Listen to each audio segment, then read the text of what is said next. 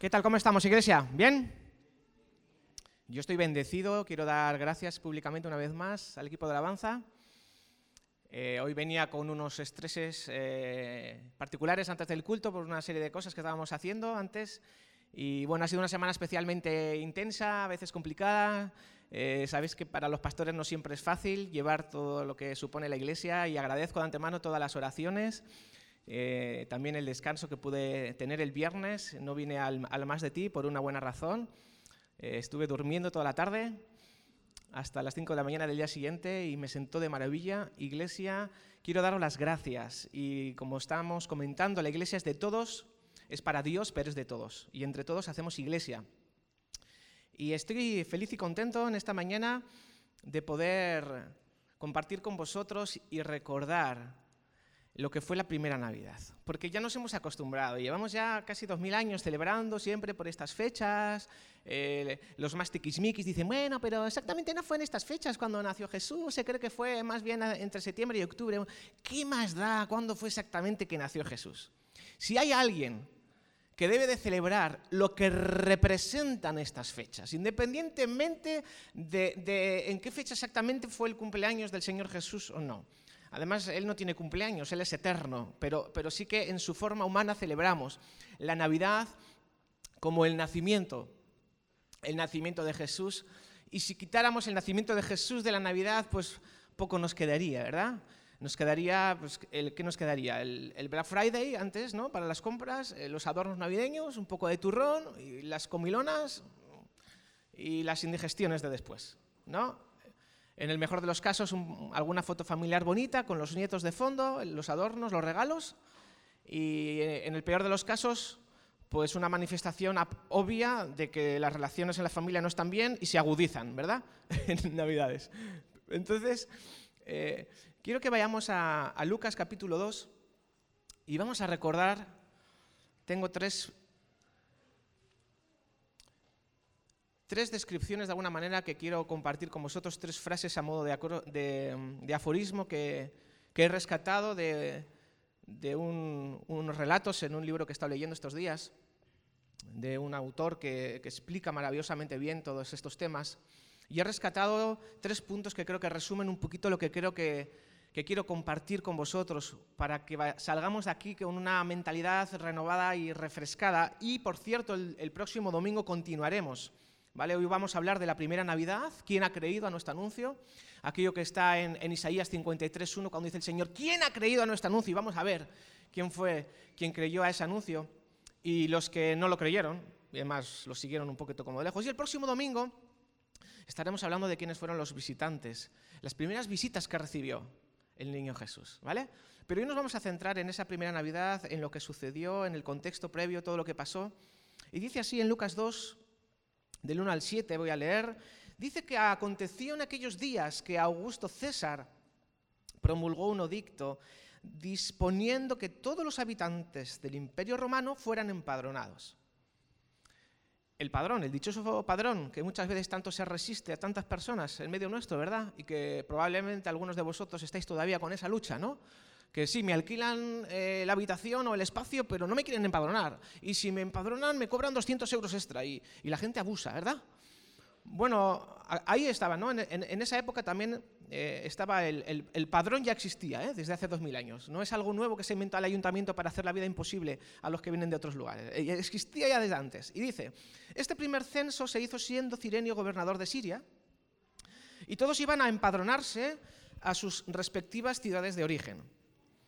Y también José, que era de la familia de David, subió de la ciudad de Nazaret, en la región de Galilea, a la ciudad de David, que se llama Belén, en Judea, para ser empadronado con María, su esposa, que como todos sabemos, estaba ya embarazada. Y sucedió que estando allí se cumplió el tiempo en que ella diera a luz. Y tuvo a su primogénito, Fíjate que dice el primogénito. ¿Qué quiere decir el primogénito? El primero. ¿Sí? Por lo tanto, fue el primer hijo que tuvieron, que dio a luz María. Obviamente, el primero, el primogénito, el primogénito fue especial, porque como todos sabemos la historia, ¿verdad? Fue concebido por obra y gracia del Espíritu Santo. Ahí José no tuvo absolutamente nada que ver. Pero absolutamente nada, ¿vale? Luego hablaremos un poquito, si el Señor lo permite. Y tuvo a su primogénito y lo envolvió en pañales y lo acostó en un pesebre, porque no había lugar para ellos en el mesón. Esta fue la primera Navidad. Dios viniendo al mundo por primera vez. Y como nos han relatado antes, nos han cantado también y han comentado, a Dios le plació venir al mundo que Él había creado, identificarse totalmente y la mejor manera que, se, que Él diseñó para hacerlo fue a través de un bebé. Me encanta. ¿Y sabes por qué? Porque nadie tiene miedo de un bebé. ¿Cuántos están de acuerdo? Es que a todos se nos escapa una sonrisa, ¿verdad? Tú tomas a un niño en brazos, a un bebé, y da igual si tiene pecas, si es rubio, si es moreno. Todos están además un poco potolos, ¿verdad? Eh, algunos, pues obviamente, según en la, en la media hora que lo pilles, pues huele mejor o huele peor, ¿verdad? Tienes un cosito. Pero aún así, aunque huela un poquito así como raro, eh, esboza ternura, ¿sí o no? Ahora, tú ten en cuenta que el pueblo de Israel, en todo el contexto judío, porque Jesús nació de un contexto judío y la religión oficial en aquella época era el judaísmo, todavía el cristianismo no se había inventado porque Cristo, que es el fundador del cristianismo, aún no se había revelado, no que no existiera, sino que no se había revelado en la segunda persona de la Trinidad, que es Cristo, que es Jesús, es Dios hecho hombre, Emanuel, como hemos cantado, Dios con nosotros. Aún no se había revelado.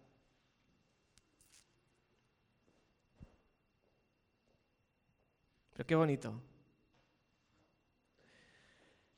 Que Dios, sabiendo el contexto y la mentalidad cultural y toda la ley que ellos habían aprendido desde, desde, Moisés y todos los profetas, después de 400 años de silencio donde parecía que el cielo había enmudecido, solamente a aquellos que aguardaban la esperanza del retorno del Mesías, como hablábamos el domingo pasado con Simeón, todavía había personas que creían en lo que estaba escrito en la Biblia de su época todavía no tenían escrito el Nuevo Testamento, pero solamente estaba un concepto, una idea de un Dios que cuando se manifestaba, el pueblo retrocedía y le decían a Moisés, acércate tú a la montaña, no sea que nosotros nos acerquemos y muramos en el intento. Un concepto de un Dios, aparte de, ser lejano, que sí, que tenía misericordia del pueblo, pero iba delante de ellos o detrás de ellos, pero no, no iba en medio, no se había manifestado todavía la presencia de Dios dentro de ellos, como nosotros, ahora por la gracia de Dios, podemos experimentar los que hemos creído en Jesús. No estaba la presencia de Dios en medio del pueblo, en los corazones, haciendo habitáculo, haciendo casa, haciendo templo en el interior del ser humano. Estaban acostumbrados a tener una idea, una concepción de un Dios al cual había que literalmente temer, tener miedo. Porque ellos, a diferencia de nuestra sociedad líquida que tenemos ahora, que les da lo mismo si es Dios o diosa o, virgen o santo o no hay nada, o, abrazamos a los árboles porque nos dan energía. Yo el otro lo hice, es una tontería, ¿no? Pero hay, gente que, eh, hace de la naturaleza su Dios porque porque es más impersonal y de alguna manera no hay que rendir cuentas a nadie, ¿verdad? Pero hay gente que va por la vida así, abrazando a los árboles, ¿no? Y transmiten, bueno, Dios en su sabiduría ha creado vida a las plantas y todo, y no hace mal porque le des un abrazo a un árbol, pero no le hagas al árbol un Dios. Oh, gran árbol, gran pino, derrama tus sabias, sabia, elaborada, bendiciones sobre mí. No, es absurdo. Pero ellos sí que creían en un Dios creador. Lo tenían claro. Y sabían que era el Dios, el Sadai, el Todopoderoso. Pero no lo podían reconocer como un Dios cercano. Y Dios les rompe la cabeza, les rompe la estructura, les rompe la mentalidad. ¿Y cómo se revela el Mesías esperado? Que todos estaban esperando que viniera como un gran guerrero eh, como, como Conan el bárbaro por lo menos, y un o una espada o un garrote, y vinieron un caballo con un montón de tropas, y todos estaban esperando el libertador. El concepto de Mesías que tenía no era un niño en pañales, era un gran guerrero. Alguien que hiciera honor al gran Dios de los ejércitos celestiales, que era como se había revelado en el Antiguo Testamento. No habían recibido revelación de un Dios amoroso que se deja abrazar. Y esto me parece maravilloso. Que podamos cambiar la mentalidad y poder ver a Dios, que cuando quiso realmente revelarse completamente al ser humano para ser conocible, para ser conocido, porque sabes, a Dios no se le entiende, Dios se revela. Dios se revela a las personas.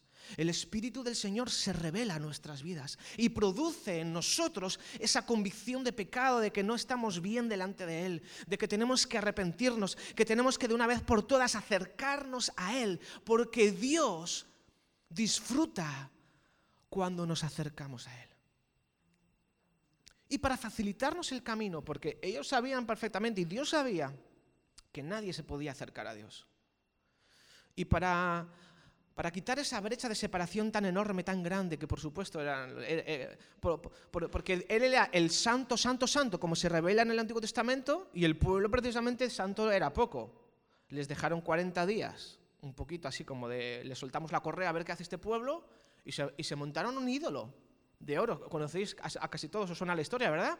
Y se pusieron a adorar un becerro de oro que ellos mismos habían hecho con lo que salió de la fundición, ¿eh? con, todas sus joyas que tiraron ahí. salió un becerro, sí, salió solo, claro. Nadie le dio forma. Y cuando la gente no quiere creer en el Dios verdadero, se forman sus propios ídolos, sus propios diosecillos. Y ahora que estamos recordando la primera Navidad, tengamos cuidado, porque Ahora vamos a hablar en el segundo punto, pero tengamos cuidado, no vayamos a convertir la Navidad, no lo pongas todavía, en vanidad. Porque Dios eligió precisamente todo lo contrario a la vanidad. O sea, Dios quiso venir al mundo, quiso empezar a abrir el camino de la redención, de la salvación, para que dejen ya de sacrificar animales y ser el mismo un propio sacrificio que a nosotros no nos cueste nada, para que simplemente poniendo la fe en Jesús tengamos la vida eterna, el perdón de los pecados.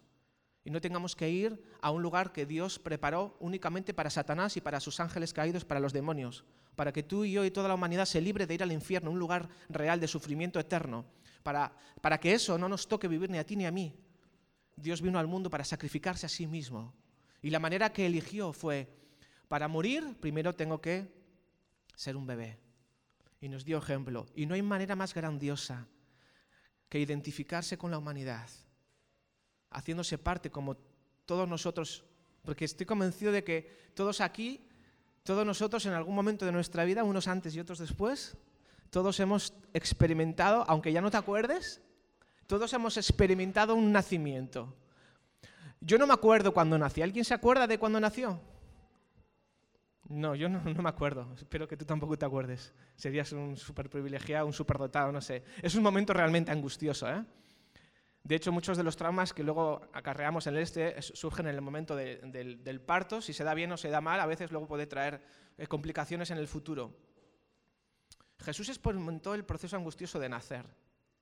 Nos quedamos muchas veces solamente con el proceso angustioso de la muerte, pero es que el propio nacimiento, tú imagínate todo el océano en una probeta, en un vasito de agua, o sea, contener la, magnitud, la grandeza de Dios en un, ser indefenso, en un bebé, en pañales. El Todopoderoso, el Sadai, el Santo, Santo, Santo, el temible, tú te lo imaginas reducido, autolimitado, ¿eh? Autolimitado. Dios se autolimita para darse a conocer. Porque todos nos podemos identificar y a todos se nos escapa una sonrisa cuando vemos un bebé, ¿a que sí? Qué bueno sería poder resetear nuestra mentalidad de Dios. Obviamente no se quedó en un niño, en un bebé, pero nos mostró una parte de su naturaleza, que Él es sensible también como un bebé. Y Jesús también lloró. Y Jesús también tuvo que hacer sus necesidades. Y Jesús aprendió primero a gatear y después a caminar. No aprendió a andar en bici porque no había bicicleta, pero si las hubiera, hubiera aprendido a andar en bicicleta y se hubiera caído. Y su mamá lo tuvo que recoger. Y aprendió un oficio y se hizo mayor. Pero todo empezó por la primera Navidad. Porque nadie tiene un bebé. Y además, la familia, ya para acabar este punto, ahora pasamos al segundo. ¿Qué familia escogió? ¿Qué familia escogió qué momento el creador del mundo para nacer? Podía haber dicho, pues mira, voy a ir directamente al palacio de Herodes, porque es lo que la gente más o menos, si va a venir el rey del universo, va a venir a la tierra, pues vamos a elegir una similitud con, lo, con el que la gente se sienta a gusto, ¿no? Pueda comparar.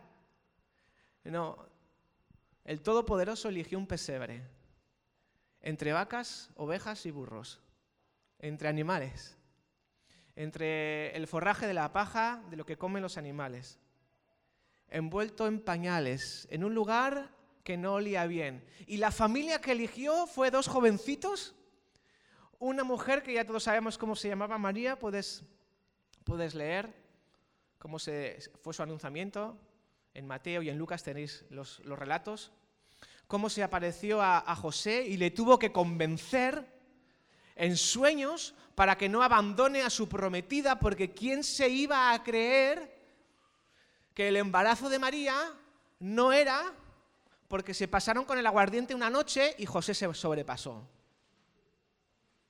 Dime tú, ¿quién se iba a creer si no había ningún antecedente, y aunque lo hubiera, Imagínate que viene tu hija adolescente un día a casa y dice, mamá, estoy embarazada, pero no te preocupes, que es del Espíritu Santo. Ven para acá, hija, ven, que te voy a dar a ti lo que es el Espíritu Santo. ¿Te imaginas? Lo que Dios eligió y la manera que Dios elige a veces para hacer las cosas, aunque no las entendamos. Eligió a dos personas, a José y a María, que aunque no entendían nada y no fue nada fácil para ellos, eligieron obedecer al Señor. Dios para venir a este mundo no eligió personas apoderadas ni ricas, porque dice en, el texto que hemos leído en Lucas 2, en el verso 24, dice que cuando fueron a presentarlo a Jesús en el templo, según lo que estaba prescrito en la ley, ¿sabes lo que ofrendaron? Una pareja de tórtolas o dos pichones. Porque eso era lo menos que se podía ofrecer, lo mínimo exigido por la ley. Lo que daban los más pobres de la sociedad para presentar al bebé en el templo era una pareja de tórtolas o dos pichones, lo cual nos da la evidencia de que efectivamente a María y a José no les había tocado la primitiva ni la Bonoloto, ni el Euromillón. Y espero que no pongas la esperanza en el 22 de diciembre, fun, fun, fun, y estés esperando a salir en la tele diciendo, me ha tocado, me ha tocado, me ha tocado. Espero que no pongas tu esperanza en eso. Y si alguien te regala un décimo y no lo puedes rechazar, y, y si por lo que sea toca, pues das el diezmo a la iglesia, por supuesto, no te olvides. Pero espero que, nadie esté poniendo su esperanza en eso y menos que gastes dinero en esa tontería porque es la, manera más, práctica y a mí me dicen, ¿qué? Eh, eh, a ver, de las clientas, ¿no? Me dicen, yo, yo siempre gano. Pues sí, porque nunca juego, nunca pierdo. Le digo, con todo el dinero que invierte una familia normal en 30 años de su vida invirtiendo en loterías en general, entre quinielas, entre apuestas deportivas, entre la, el abono loto, la primitiva, el euromillón, el no sé qué, tendrían para la entrada de un piso. Con todo lo que se gastan, el dineral que se gastan y el de Navidad ya ni te cuento.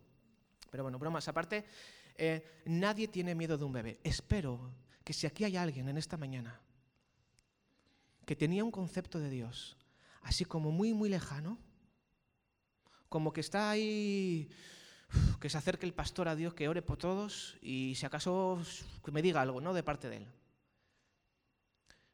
El pueblo de Israel esperaba que Moisés se acercara a Dios y luego le trajera de vuelta. Y un poquito más adelante los profetas eran los que hablaban de parte de Dios al pueblo. Ahora, querida iglesia, eso ya no es necesario. Tú puedes hablar directamente con Dios. Tú puedes reconciliarte con el Señor. Tú puedes pedirle a, a, Jesús de Nazaret que limpie tus pecados, que te perdone. Simplemente tienes que arrepentirte, es decir, sentir un dolor verdadero por haber vivido ajeno a espaldas de Dios, por haber vivido a tu manera. Aunque quizá no hayas hecho ningún pecado así como muy grave o así de esos de los capitales, ¿no? que dicen nuestros vecinos de al lado. Aunque no hayas hecho ningún pecado capital, aunque hayas sido más o menos una buena persona, necesitas la gracia de Dios en Cristo Jesús para ser salvo. Y a través de Cristo, como él dijo, Él es el camino, la verdad y la vida. Y todo el que se acerca a Dios Padre a través de Cristo es escuchado, es recibido y podemos tener, podemos abrazar y podemos ser abrazados por Dios. Ahora bien, sigo leyendo vamos al segundo punto. En Lucas 2, del 8 al 14 dice, en la misma región había pastores que pasaban la noche en el campo vigilando a sus rebaños. Y de pronto se les presentó un ángel del Señor. Y el resplandor de su gloria los envolvió completamente y quedaron sobrecogidos de temor. Pero el ángel les dijo, no temáis, porque vengo a traeros una buena noticia, que será causa de gran alegría para todo el pueblo. Os ha nacido hoy en la ciudad de David un Salvador, que es el Cristo. Y esto servirá de señal. Hallaréis al niño envuelto en pañales, acostado en un pesebre. Y repentinamente apareció en el cielo, en el, eh, perdón, perdón, apareció con el ángel una multitud de las huestes celestiales que alababan a Dios y decían, gloria a Dios en las alturas y en la tierra paz entre los hombres que gozan de su buena voluntad. Gloria a Dios en las alturas, pero en la tierra paz. En la tierra necesitamos paz. Y esto es la Navidad. Gloria a Dios en la tierra, paz, porque son buenas noticias que vienen para traer paz al corazón. Porque uno solamente se siente en paz cuando está en paz con el Creador, cuando está en paz con Dios, cuando está en paz con aquel que dio la vida por nosotros y mientras sintamos que estamos todavía con deudas pendientes con Él, es imposible ser feliz. Por eso es muy fácil traspasar la línea y es muy delgada. Y ahora sí pasamos al segundo punto. Navidad o vanidad, las mismas letras, ¿no es verdad? Fíjate. Las mismas letras cambiadas de orden, cambia totalmente el significado. Nosotros tenemos que elegir en estas fechas si vamos a vivir la Navidad o nos vamos a conformar con la vanidad que tenía el rey Herodes, los sacerdotes de la ley de la época, los escribas, los fariseos, que sabían perfectamente lo que estaba escrito, pero no movieron ni un dedo del pie para comprobar si efectivamente había llegado el cumplimiento de la profecía. Tuvieron que venir unos sabios de Oriente y hacerle esta pregunta en Mateo 2.2. Esta pregunta que turbó a todo el imperio, empezando por el corazón de Herodes. En Mateo 2.2, en la visita de los sabios de Oriente, dice, ellos preguntaron, ¿dónde está el rey de los judíos que ha nacido?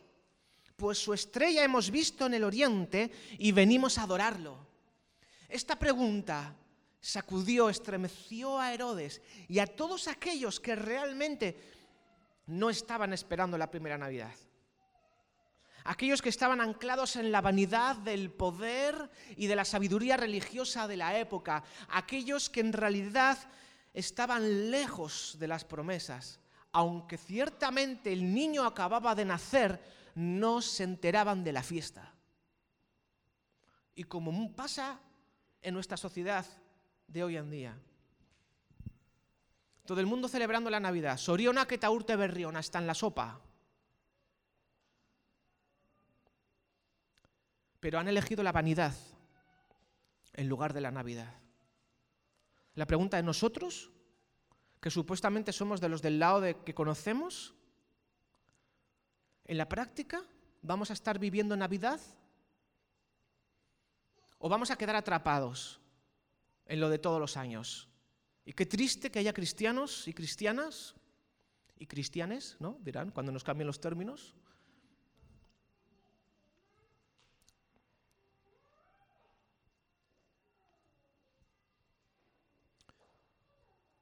que también seamos absorbidos y estemos deseando de que se acaben estas fiestas? Porque recordamos estos días de Navidad como agobio, como estrés, como compras aceleradas, acertar con los regalos, porque ¿qué van a pensar de mí si no acierto con el regalo? se me van a ofender, o peor aún si no llevo regalo porque apenas estoy luchando con mi economía. Lejos esté de nosotros, iglesia, caer en la vanidad de estos días. Y la línea es muy delgada, ¿eh? La línea es muy delgada. Qué triste que ni siquiera en estas fechas se dé gracias a Dios a veces por los alimentos y por los empachos que algunos quizá tengamos la dicha o la desdicha de tener que sufrir en el caso de los empachos. Porque todo el mundo es consciente de que hay demasiada comida en la mesa, pero nadie se atreve a decir, oye, ¿por qué no hacemos algo más sencillo, que no sobre tanto? No, no, no, pues, y más, y un poco más, y un poco más. Y, y luego todos con indigestión y tenemos sueños pesados y luego, hoy he tenido un sueño. Esos sueños los de después de... No, no sirven, ¿vale? No los tomes como de parte del Señor. Que hay gente que sueña y enseguida piensa que Dios le ha hablado. Y es producto simplemente de una, de una indigestión.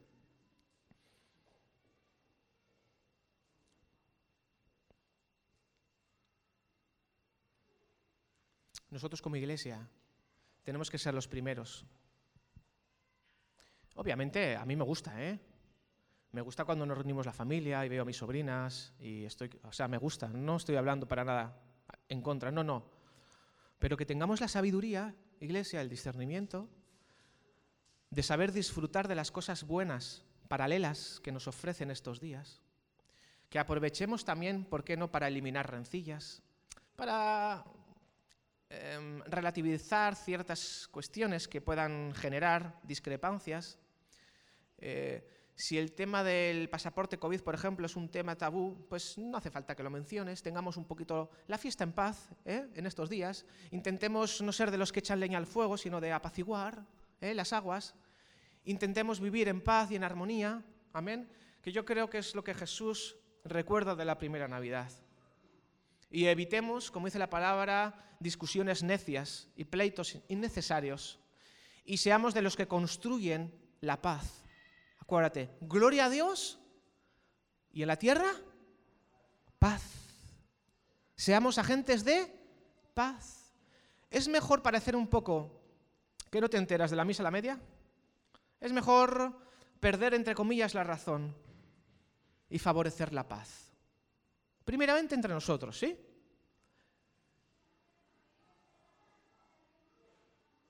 Y después entre los que nos rodean, entre nuestros seres queridos, entre nuestros familiares. Evitemos, evitemos las discordias. Eso sí, que no sea tampoco una excusa para no tratar ciertos temas que quizás estén enquistados. Anticípate. La mejor manera de resolver un conflicto, ¿sabes cuál es?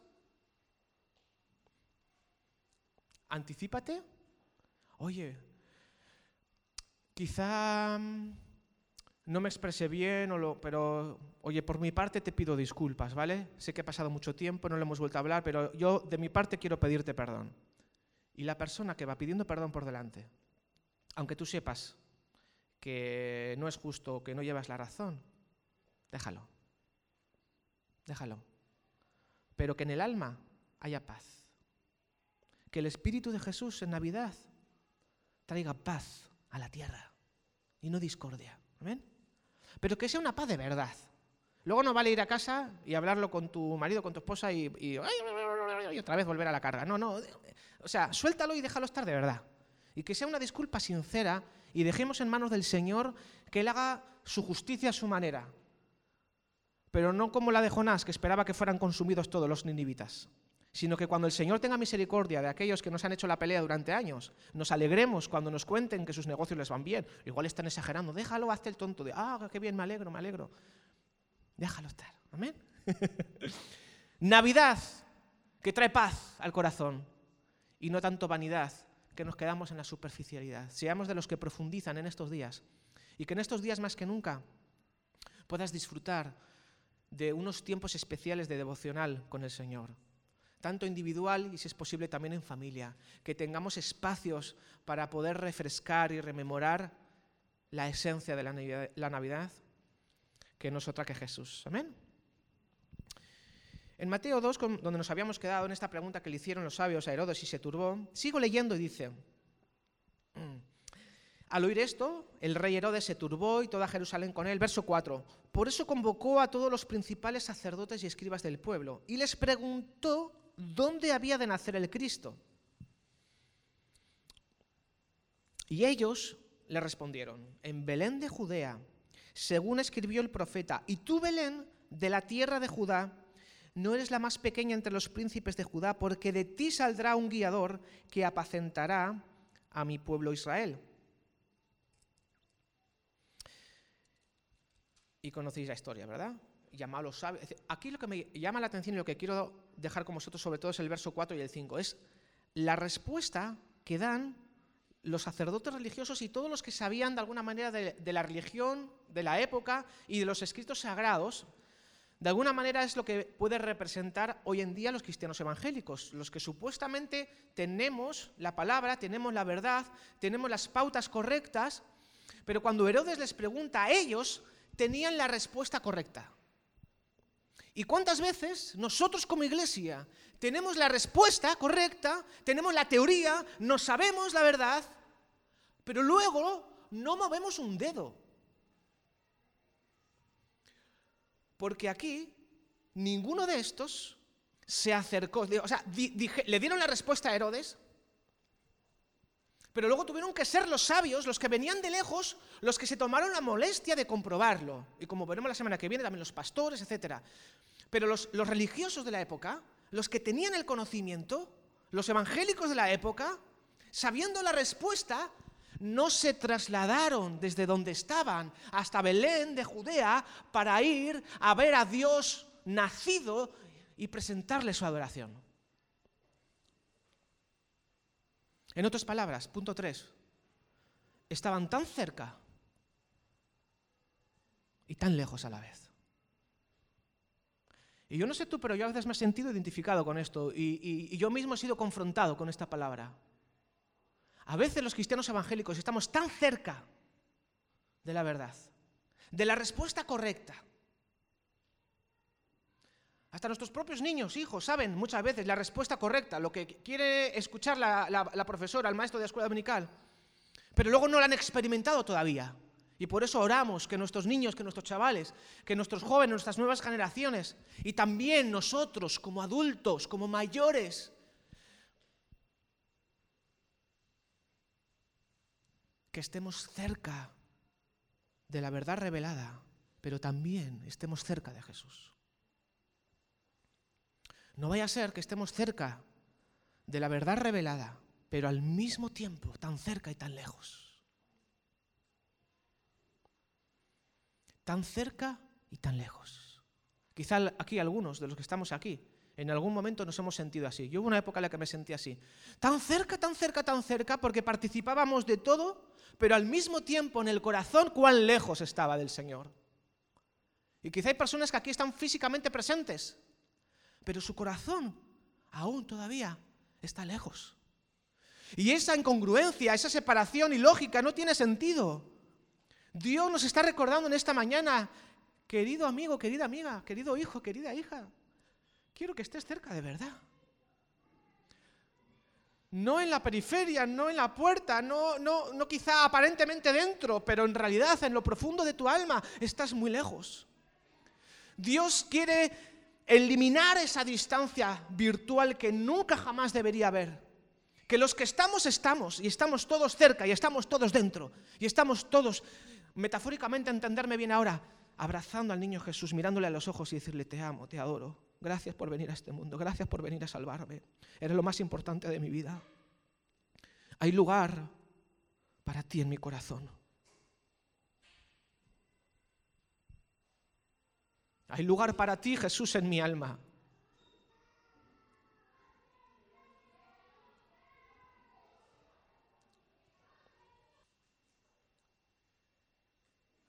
Leo en Filipenses 2 para terminar.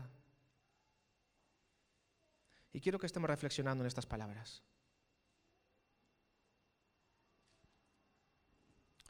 Así que vosotros sentid esto mismo que Cristo Jesús. quien siendo en forma de Dios, no estimó el ser igual a Dios como cosa a que aferrarse.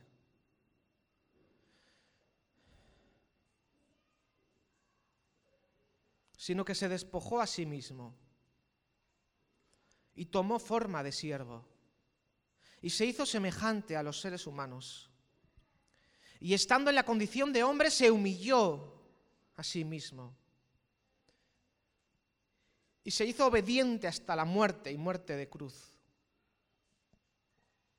En otras palabras, Jesús desechó la vanidad de la opulencia del trono, esa a la cual Herodes se aferró cometiendo uno de los mayores infanticidios de la historia. Porque él sí se aferró a su condición de rey. Sin embargo, el rey de reyes, el señor de los señores, vino a este mundo y se despojó a sí mismo, se humilló, se hizo vulnerable.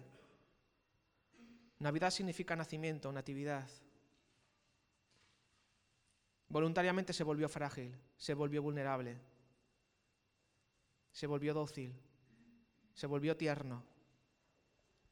Por eso Dios también lo exaltó y le dio el nombre que sobre todo nombre, para que en el nombre de Jesús se doble toda rodilla de los que están en los cielos, en la tierra y debajo de la tierra, y toda lengua confiese que Jesucristo es el Señor, para gloria de Dios Padre.